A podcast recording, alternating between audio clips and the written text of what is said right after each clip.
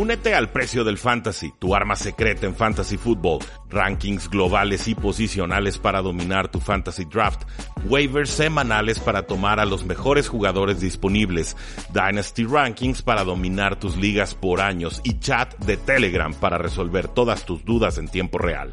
Visita stam.store diagonal precio NFL o da clic al link en este episodio para suscribirte.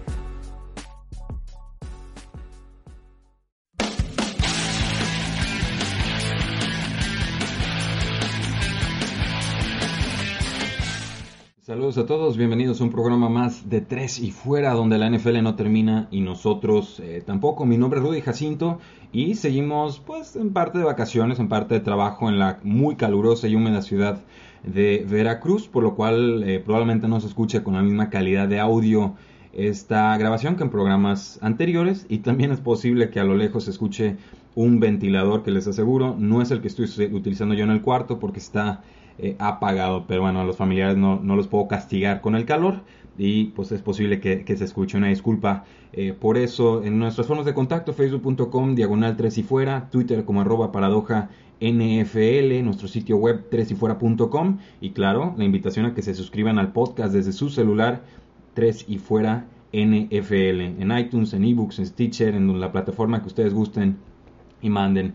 El día de hoy, bueno, raspando, ahora sí que vamos a lanzarles algunos programas consecutivos fuertes, eh, pero importantes porque nos quedan pendientes tres previas divisionales, predicciones de la NFC Sur, de la NFC Oeste y de la NFC Norte. Vamos entrándole de lleno entonces a la NFC Sur. Y algo, algo tramposo el asunto, no logré eh, subir el programa a tiempo. Ya vimos el partido entre las Águilas de Filadelfia y los Atlanta Falcons. Voy a procurar no eh, variar demasiado mi opinión sobre los Atlanta Falcons con base a un solo juego. Pero si les parece bien, pues vamos comenzando el análisis con ellos. Los Atlanta Falcons con un over-under de 9 victorias en Las Vegas. Para ganar el Super Bowl están en más 1600. Significa que si tú pones 100 unidades puedes cobrar 1600 unidades. Para ganar la conferencia están en más 1000 y para ganar la división están en más 175. ¿Qué, ¿Qué, está pasando con los Atlanta Falcons? Bueno, eh, tienen mucha estabilidad en todas sus posiciones, sobre todo del lado ofensivo del eh, balón. Mantienen a su coordinador Steve Sarkisian, que el año pasado pues, fue un tanto eh, controversial por lo poco eficiente que fue en zona roja, que fue algo que vimos nuevamente reflejado en este juego de, kickoff. Creo que Sarkisian mejoró mucho hacia la segunda mitad de temporada 2017, eh, volviéndose un poquito más creativo con las formaciones y sobre todo eh, algo que no se le da mucho crédito es que mantuvo un buen juego terrestre tanto con Tevin Coleman como con eh, Devonta eh, Freeman. Su quarterback, por supuesto, pues Matt Ryan, su suplente Matt Shop, de quien ya no debería estar en la NFL, pero bueno, de alguna manera mantiene su lugar. A Matt Ryan le dio una extensión de contrato, 5 años, 30 millones de dólares, 100 de ellos eh, garantizados. 2006 espectacular, 2017 quedó mucho de ver, sobre todo en zona roja. Creo que vamos a encontrar un punto medio entre estas dos actuaciones tan extremas, para bien y para mal, de Matt Ryan en esta temporada 2018. Con, tienen un fullback por ahí, es, es un jugador de nombre Ricky Ortiz, es bueno bloqueando sobre todo en campo eh, corto, pero bueno, también tienes una opción de pases si así lo decide eh, Matt Ryan. Con los receptores, uno de los mejores grupos de toda la NFL, creo yo, Julio Jones, receptor super, super estrella. Poco que refutar ahí, más allá de que está baja la producción en zona roja, lo ha estado a lo largo de su carrera. Y eh, pues hay que trabajarlo porque una amenaza como Julio Jones que no produzca en zona roja es, es un desperdicio tremendo. Receptor número 2, Mohamed Sanu, un jugador muy capaz que hace tiempo llegó de los Cincinnati Bengals. Creo que se mantendrá como receptor número 2 del equipo. En tercer lugar, el receptor Calvin Ridley de Alabama, un jugador eh, capaz, un, novato tomado en primera ronda que debe quitarle algo de atención defensiva a Julio Jones. Y detrás de ellos jugadores de rol como Justin Hardy, Marvin Hall y, y Russell Gage. No hay mucho que comentar sobre ellos con alas cerradas, Austin Hooper. Eh, lo presumen mucho de su talento y demás, que se desmarca. Eh, yo, la verdad, nunca he sido muy defensor de Austin Hooper. A mí, por lo menos en la NFL, no me ha demostrado mucho. Detrás de él está un suplente de muy veterano, Logan Paulsen. Y detrás de él está Eric Sobert, un jugador de segundo año que a mí me gusta un poquito más que a Hooper, pero que no llega con el pedigrí eh, que tiene Hooper a la NFL. Entonces sus oportunidades van a ser un tanto más limitadas. En línea ofensiva, pues jugadores intrigantes, Jake Matthews, Andy Levitre, Alex Mack, el supercentro Alex Mack, Brandon Fusco, Ryan Schrader, Wes, este sí está difícil pronunciar, Wes Schweitzer, Schweitzer, sí, y Ben Garland, Matt Gono, Ty Zambrailo. Esos últimos cuatro nombres, eh, en verdad no podría comentar mucho sobre ellos, pero bueno, Marlon Mack, un centro pro bowler, una garantía. Jake Matthews, el tackle izquierdo, recibió una extensión, 5 años, 75 eh, millones eh, de dólares. Fusco, bueno, pues Fusco es un nuevo jugador que va a estar jugando en la posición de guardia y pues hay que ver si puede resistir porque hay, hay tackles defensivos muy fuertes en este calendario que tienen los Atlanta Falcons. Entonces, Ojo ahí. Línea defensiva, Vic Bisley, un jugador especialista en las eh, capturas. Grady Jarrett, Gerald McLean, Dak McKinley, eh, Derek Shelby. Son nombres, eh, algunos de los nombres que más podrían ubicar. Y pues bueno, aquí él, está intrigante la lista, sobre todo por Vic Beasley, que debe recuperar su nivel de hace dos temporadas en las que fue el líder en capturas de la NFL. Eso sí, contra competencia un tanto más débil, contra los equipos más fuertes no fue tan exitoso en cuanto a eh, capturas. Con los linebackers, pues bueno, Dion Jones, Deontre Campbell, Doug Riley, Foyesade Olokun, Kemal Ishmael, Richard Jarvis, o sea, son, eh, bueno, o sea, Jones, por ejemplo, pues él fue un pro bowler, empezó lento en la pretemporada, pero pues es uno de los, creo yo, mejores jugadores en cobertura, o puede ser uno de los mejores en cobertura contra alas cerradas. Dion Jones es este tipo de linebacker prototípico, eh, veloz, fuerte, alto, ágil, creo que es un jugador muy, muy eh, completo. En la secundaria, pues un Trufant, un buen cornerback. Robert Alford también ha ido en ascenso. Keanu Neal, pues bueno, ya nos enteramos, ruptura de ligamento cruzado anterior en el kickoff, se pierde el resto de la temporada. Este safety durísimo golpe para los Falcons. Y detrás de él, pues está Ricardo eh, Allen. Eh, con Trufant, pues viene una lesión de pectoral que acabó con su temporada 2016 de forma prematura. No, no ha recuperado su nivel, creo yo, desde entonces, pero me parece un buen jugador. Neo pues era el que golpeaba durísimo, era eh, como el Cam Chancellor del equipo, el, que si recuerdan la Strong Safety de los Seattle eh, Seahawks. Y pues bueno, básicamente es una, es una defensiva, a, modo de resumen, muy veloz, muy ágil. Casi siempre hay dos jugadores encima del jugador que tienen eh, la pelota en el momento de la tacleada. Entonces creo que es una unidad que puede ir en ascenso, aunque yo todavía no los estaría colocando, digamos, en una posición top 12 o, o incluso top 10 Cuanto a especialistas, pues el, siempre confiable Matt Bryant, un pateador de 43 años que sigue teniendo fuerza en las piernas, creo que todavía puede meter patadas de más de 50 yardas con relativa eh, confianza o comodidad. Y pues bueno, hasta el despejador Matt Bosher es un jugador sólido que no te va a desentonar mucho en el equipo. El año pasado los Falcons tuvieron menos 2 en diferencial de entregas de balón, más 15 en diferencial de capturas, más 1 en diferencial de touchdowns en equipos especiales y más 1 en diferencial de castigos. También fueron el equipo menos afectado por lesiones en 2017, algo que ya les puedo adelantar no se va a repetir porque eh, según nuestra métrica de reserva de valor de lesionados, eh, te cuenta la importancia del jugador y te lo multiplica por el número de semanas en las que se ausenta, por lo cual pues la ausencia de Keanu Unido que yo creo es, eh, vale 3 en ese puntaje, puede ser un marcador de 3, 2, 1 o 0, 3 lo más importante, 0 de nulo, de nula importancia para el equipo, pues bueno, ya, ya se imaginarán que son 16 semanas por 3 y que el impacto de Keanu Neal va a ser muy importante para el equipo y también para la contabilidad de esta métrica. Les decía, los Falcons están con un over-under de 9 victorias. Yo creo que van a superar ese, ese total de victorias. Yo sí veo a los Falcons ganando por lo menos 10. Eh, sé que el inicio no fue prometedor, pero la defensiva se comportó de muy buena forma. Creo que las oportunidades estaban ahí para los Atlanta Falcons como lo han estado en otras ocasiones y no han convertido.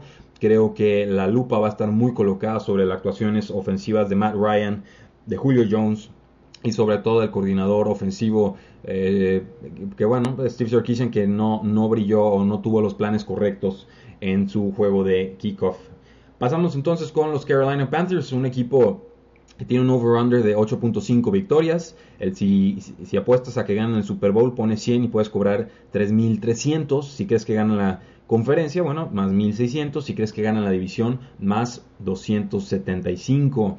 Las adiciones más importantes del equipo fue pues, la llegada de Don Terry Bow, el, el tackle defensivo en agencia libre, el receptor DJ Moore que llega en el draft, un jugador muy comparable a, Golden Tate de los Detroit Lions, un receptor eh, slot con muchísima agilidad, un jugador muy seguro y muy atlético.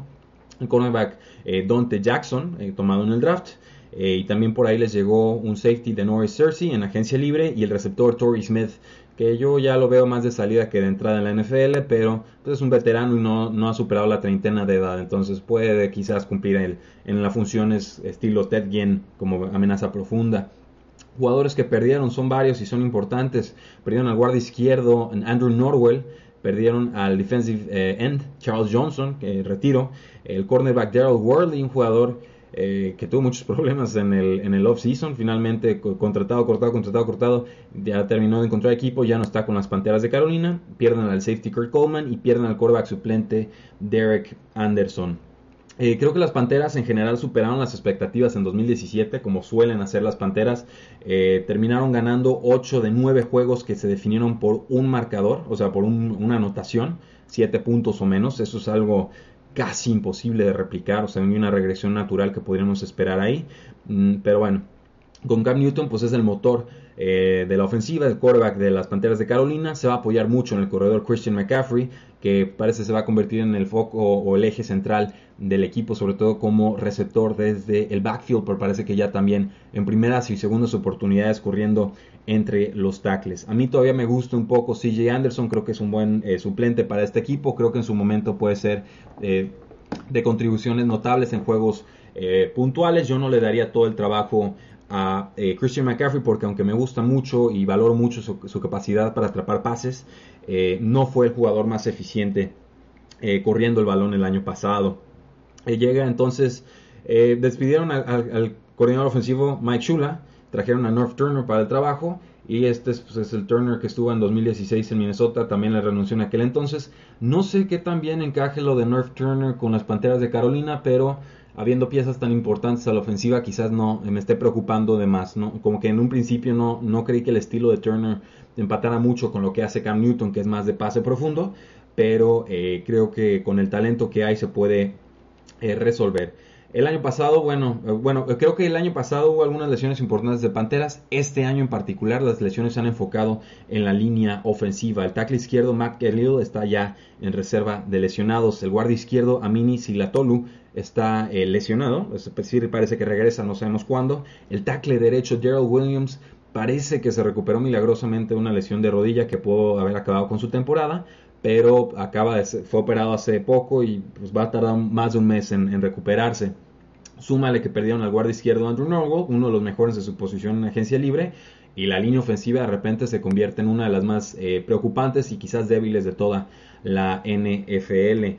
En cuanto a receptores, pues bueno, a mí me gustó mucho DJ Moore, se los dije, creo que como novato incluso podría convertirse en el receptor más importante del equipo. Tenemos todavía a, Devin Funches, un receptor que no te genera mucha separación de sus defensores, pero que ha sido confiable en, balones disputados en el aire, pase 50-50, y en zona roja también fue productivo la temporada anterior. El Greg Olsen regresa, estuvo lesionado muchos eh, juegos, se va, está en riesgo de perderse el, juego de la semana 1. Eh, un reporte tardío que está saliendo en Twitter, eh, pues nos avisa que estaría en duda para el juego de la semana 1 contra los vaqueros de Dallas. Entonces, cuidado ahí. Y con la defensiva, a ver, los Falcons contrataron al defensive tackle Don Poe, un contrato importante, debe ayudarles a reforzar la línea defensiva, sobre todo con el juego terrestre. Eh, la llegada de, de Norris y el safety pues reemplaza la pérdida de Kurt Coleman, pero probablemente no juegue al mismo nivel. Es posible que tengamos que esperar eh, un más bajo nivel de esa posición en 2018. El cornerback Ross Cockrell se esperaba que fuera el cornerback número 2 detrás de James Bradbury, que es el otro cornerback, un jugador adecuado. Eh, sufrió una lesión que lo deja fuera toda la temporada en los entrenamientos. La, secundaria le falta profundidad después de haber perdido a Darryl Worley y pues van a depender las Panteras de Carolina de muchos jugadores jóvenes de ambos lados del balón. Esto puede resultar, esto puede no resultar. En general, eh, yo suelo pensar que no resulta. Suelo pensar que hay un proceso de adaptación en la NFL y que si estás sustituyendo a tanto veterano capaz, tanto veterano incluso estrella, con novatos, eh, que puedes esperar una regresión al año siguiente. Depende mucho de cómo los vayan llevando eh, el, head coach Ron Rivera, uno de los mejores head coaches de la NFL, porque, insisto, casi siempre supera las expectativas que se ponen a sus equipos. El año pasado las Panteras de Carolina, menos uno en diferencial de entregas de balón, más 15 en diferencial de capturas, más uno en diferencial de touchdowns en equipos especiales y más 16 en diferencial de castigos. Las Panteras están en estos momentos con 8.5 victorias. Y está, la línea es perfecta. Cuando hablamos de esto con, con Hablemos de Fútbol y me preguntaban eh, Jesús Sánchez, bueno, over-under, ¿qué opinas de las Panteras? Predije que iban a estar en 9 victorias. Eh, pero viendo todo lo que les acabo de comentar, en verdad me, quiero inclinar y decir, creo que las Panteras van a estar en 8 o, menos victorias, como que mi opinión de ellos se ha enfriado un, poco. Eh, pero bueno, estoy literalmente bailando entre ese 8 y ese 9, o sea, el 8.5 me parece una línea apuesta perfecta de Las Vegas. Voy a irme con el under en estos eh, momentos. Creo que las Panteras van a ganar 8 o menos juegos en el 2018. Con los Santos de Nueva Orleans, un equipo que tiene over-under de 9.5 victorias. Eh, la apuesta de que ganen el Super Bowl te paga más 1600, de que ganen la conferencia está en más 1000 y de que ganen la división está en 150. Las llegadas más importantes al equipo, pues la del defensive end Marcus Davenport, en vía draft, pagaron dos primeras rondas por él. Las del cornerback Patrick Robinson en agencia libre, el linebacker de Mary Davis en agencia libre, el safety Kurt Coleman que se fue de Panteras, llega con los Santos de Nueva Orleans, agencia libre. Del ala cerrada Benjamin Watson regresa para una pues un último baile con el equipo fue muy productivo en el 2016 cuando estuvo con Santos de Nueva Orleans, pero pues ya es un jugador de 37, 38 años. Y la llegada de quarterback Teddy Bridgewater, que pues fue conseguido a cambio de una eh, tercera ronda de los Jets de, con los Jets de Nueva York. Las pérdidas más importantes, las del safety Kenny Vaccaro, las del liniero ofensivo Senio que le mete, eh, el cornerback Delvin eh, Braux, eh, el, receptor Willie Smith, que ya no había brillado mucho con el equipo el año pasado, y la del cornerback suplente Chase Daniels. La apuesta de Marcus Davenport, pues la más importante del equipo en este año creen que pagan dos primeras rondas, esto pues básicamente los compromete a que Marcus Davenport se convierta en una referencia defensiva y un líder en capturas de la NFL, digo, tiene que estar en el top 10 por lo menos para justificar su precio eh, de draft. Patrick Robinson, Mary Davis, Kirk Coleman son titulares de buen nivel, o sea, confiables, no te van a ganar partidos ellos solos, pero en líneas eh, generales creo que son cumplidores. Lo de Ben Watson les decía, eh, es la única opción que tiene el equipo sólida en, ala cerrada. Por ahí sigue Josh Hill, pero pues es, más nombre que jugador en estos momentos. Y la llegada de Teddy Bridgewater pues puede consolidar el futuro de la posición de Córdoba con los Santos de Nueva Orleans, pero no sé qué tanto impacto pueda tener en 2018. En realidad, pues decíamos que no tenga impacto con los Santos en 2018 porque significaría que algo malo le pasó a el quarterback Drew Brees. Hablando de Drew Brees, pues uno de los mejores mariscales de campo de toda la NFL, excelente en profundidad. El año pasado tuvo menos pases, es, una realidad, se enfocaron mucho en mejorar la defensa y en, aprovechar más el juego terrestre con Alvin Kamara y con Mark Ingram. Pero eh, creo que este año va a haber mayor producción aérea de parte de Drew Brees porque se enfrentan a un calendario bien, bien complicado. Eh, de los corredores, pues Alvin Kamara ya lo vieron, jugador contrastado, superestrella, de lo más elusivo y eficiente en el 2017. Difícil que repita eh, esos números de eficiencia tan absurdos, pero incluso si bajara un 20 o un 30% su nivel, seguiría siendo uno de los mejores eh, registros en toda la NFL. Entonces yo sí espero otro gran año de Alvin Kamara. Con, Matt, con Mark Ingram, perdón, suspendido el primer mes de acción NFL por sustancias indebidas. Eh, pero creo que a su regreso va a seguir teniendo un papel importante. Como suplentes, pues hay varias opciones. Está el novato Boston Scott, que está ahorita en el equipo de práctica. Está Jonathan Williams también en el equipo de práctica. Eh, brilló en pretemporada, lo cortaron inexplicablemente a mi parecer. Lo pudieron controlar con, guardándolo en el equipo de práctica los Santos de Nueva Orleans. Llegó Mike Gillesley de agencia libre en, en días recientes de los Patriotas de Nueva Inglaterra. Creo que él sería el que se convierte en el corredor número 2 del equipo, pero insisto, creo que ese volumen de juego del primer mes va a estar más enfocado en Alvin Kamara que en alguno de sus suplentes. En la posición de receptores, pues hay, nombres muy importantes. El de Thomas, Michael Thomas, el receptor número uno del equipo. Mientras esté Drew Brees, estoy seguro que va a seguir siendo productivo. Eh, un jugador de posesión eh, importante. En la receptor número 2 pues, tendría que ser Ted Ginn, otro veterano velocista que sigue encontrando mejores números y eficiencia bajo el mando de Drew Brees. Está Cameron Meredith que se recupera de una lesión de rodilla muy muy importante que sufrió con los Osos de Chicago. Eh, se vio mal en pretemporada, no, no, se ve que esté de todo sano todavía. Y está Quan Smith, un novato que él sí brilló en pretemporada y creo que puede competir por la posición de receptor número 3 o incluso por la de receptor número 2. Eh, la línea ofensiva de los Santos de Nueva Orleans en general pues es, fuerte, siempre han, procurado mucho proteger a Drew Brees eh, en ese sentido, pero pues bueno, vamos viendo cómo se comportan porque, insisto, el calendario de los Santos de Nueva Orleans es muy, muy eh, difícil, es uno de los más difíciles de toda la NFL. Del lado defensivo, pues ya saben que tuvieron uno de los grandes aciertos, o incluso creo que tuvieron el mejor draft de todo el año pasado, los Santos de Nueva Orleans. Le pegaron a todas, todas las eh, posiciones. En serio, le pegaron a todas. Escribieron cinco selecciones y a las cinco le pegaron. Le pegaron a Marcus Williams y le pegaron al, super cornerback. O sea, jugador que tocaron, jugador que brilló y de qué, de qué manera. Tuvieron al novato defensivo del año y al novato ofensivo del año. Creo que es un gran roster el de los Santos de Nueva Orleans, en verdad.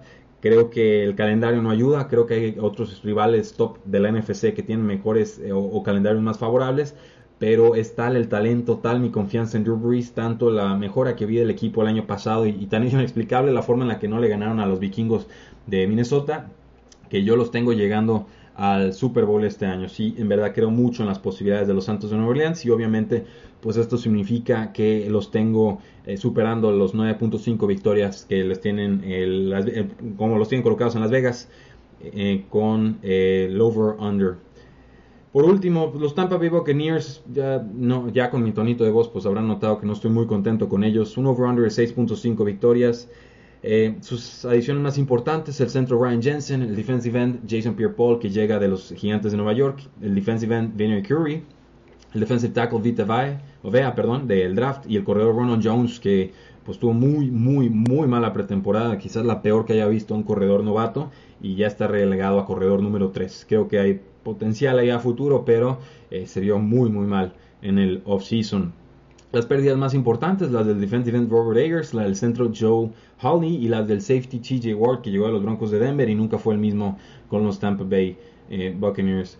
Eh, cada año me presumen a los Tampa Bay Buccaneers y cada año decepcionan. Yo nunca me he subido a ese, a ese barco bucanero, esa es una eh, realidad y aparte está suspendido el quarterback James Winston tres partidos. Esto pues pone su futuro con el equipo en juego. Va a entrar Brian Fitzpatrick en relevo. Dicen que si juega bien lo van a dejar de titular. Yo los reto a hacer eso porque me queda claro que James Winston es mejor mariscal de campo que Brian Fitzpatrick en estos momentos. Pero van a tener un inicio de calendario muy difícil. Los Tampa Bay Buccaneers visitan a Nueva Orleans, reciben a Filadelfia, después reciben a Pittsburgh, después viajan a Chicago y después viajan a Atlanta. O sea, son unos primeros seis juegos muy, muy difíciles James Winston no va a estar en los primeros tres de ellos. Ahora, lo bueno para los Tampa Bay Buccaneers es que mejoraron muchísimo la línea defensiva. La llegada de Jason Pierre-Paul, la llegada de Vinnie Curry, les da alguna especie de pass rush por la primera vez en muchísimo tiempo. La llegada de Ryan Jensen, pues para reemplazar a, Joe Holly, que se retira, debe ser una mejora en la posición. Y que llegara, por ejemplo, el defensive tackle Vita y el corredor Ronald Jones en primeras y segundas rondas pues no significa que vayan a tener un impacto inmediato en la NFL o, en el equipo este primer año. De hecho, creo que, que no lo van a tener. Vita Vea por, porque está lesionado y bueno, Ronald Jones porque se ha visto muy, muy mal. En general, eh, me gusta el, el quarterback, o sea, como talento sí lo, sí lo puedo defender. Los receptores, ni se diga, Mike Evans, espectacular, un año flojito, 2017, de todas formas, eh, espera un rebote. Chris Godwin, uno de mis sleepers favoritos en fantasy football, un jugador muy, muy capaz, prototípico, alto, fuerte, ágil, productivo en zona roja, eficiente. Todo lo que le puedan pedir a un jugador, ahí está. Es, es muy fuerte candidato para jugador revelación del 2018 de Jackson, que parece estar teniendo mejor química con James Winston en la pretemporada, puede seguir siendo una amenaza como receptor número 2, número 3. Eh, por ahí hasta Adam Humphries puede ser un receptor confiable, más pegadito al, slot, un jugador un poco eh, olvidado en ese sentido, pero igual complementario. Y las dos alas cerradas que tienen, OJ Howard, un fantástico bloqueador que también tiene capacidad como receptor, condiciones físicas impresionantes. Eh, y Cameron Braid, que siempre se ha entendido con, con James Winston y que fue renovado en este offseason, pues no, entre ellos se pueden parasitar, se pueden robar oportunidades eh, para efectos de fantasy football, pero el gran beneficiado de todo esto sí sería el, el equipo. Entonces, creo que tiene muchos de los problemas que han tenido en los últimos dos años los Tampa Bay Buccaneers. una línea ofensiva que te puede cumplir, pero que no es una fortaleza, no es fuerte. Eh, hay problemas importantes en la secundaria. El único jugador confiable ahí es Brent Grimes y es un jugador muy, muy veterano. El safety titular de los Tampa Bay Buccaneers, Chris Conti, no, no tendría que estar ahí a mi parecer. Eh, buenos receptores, buenos alas cerradas, pero una vez más, la posición de corredores no es una posición de fortaleza. Se espera que Peyton Barber sea el corredor titular. Detrás de él estaría Jaquez eh, Rogers. Detrás de él estaría Ronald Jones. Y eh, pues bueno, creo que Peyton Barber es un jugador capaz. Pero por algo el equipo trató de mejorar la posición con Ronald Jones y hasta el momento no ha podido mejorar lo suficiente. Estuvieron menos 1 en diferencial de entregas de balón, menos 17 en diferencial de capturas, menos 1 en diferencial de touchdowns en equipos especiales y más 5 en diferencial de castigos. Yo creo que para el 2018 los Tampa Bay Buccaneers van a ganar 6 o menos juegos, por lo cual tomo el under. A modo de resumen, eh, los Santos de Nueva Orleans los tengo arriba de 9.5 victorias. A los Atlanta Falcons los tengo arriba de 9 victorias. A los Panteras de Carolina los tengo abajo de 8.5 victorias. Y a los Tampa Bay Buccaneers los tengo abajo de 6.5 victorias. ¿Qué opinan? ¿Les parece? ¿No les parece? ¿Me faltó algo? ¿Estoy sobreestimando a algunos equipos, subestimando a otros? Háganmelo saber en facebook.com diagonal 3 y fuera, en Twitter como arroba NFL, en nuestra página web 3 y fuera.com y no olviden suscribirse al podcast 3 y fuera NFL. Les van a estar llegando más contenidos este día, también un programa más con la previa de la jornada, la, semana 1 de la NFL, para que estén muy atentos a ellos. Cualquier duda, en serio, escríbanme en Twitter y con todo gusto lo respondemos en tiempo real. La NFL no termina y nosotros tampoco. Tres y fuera.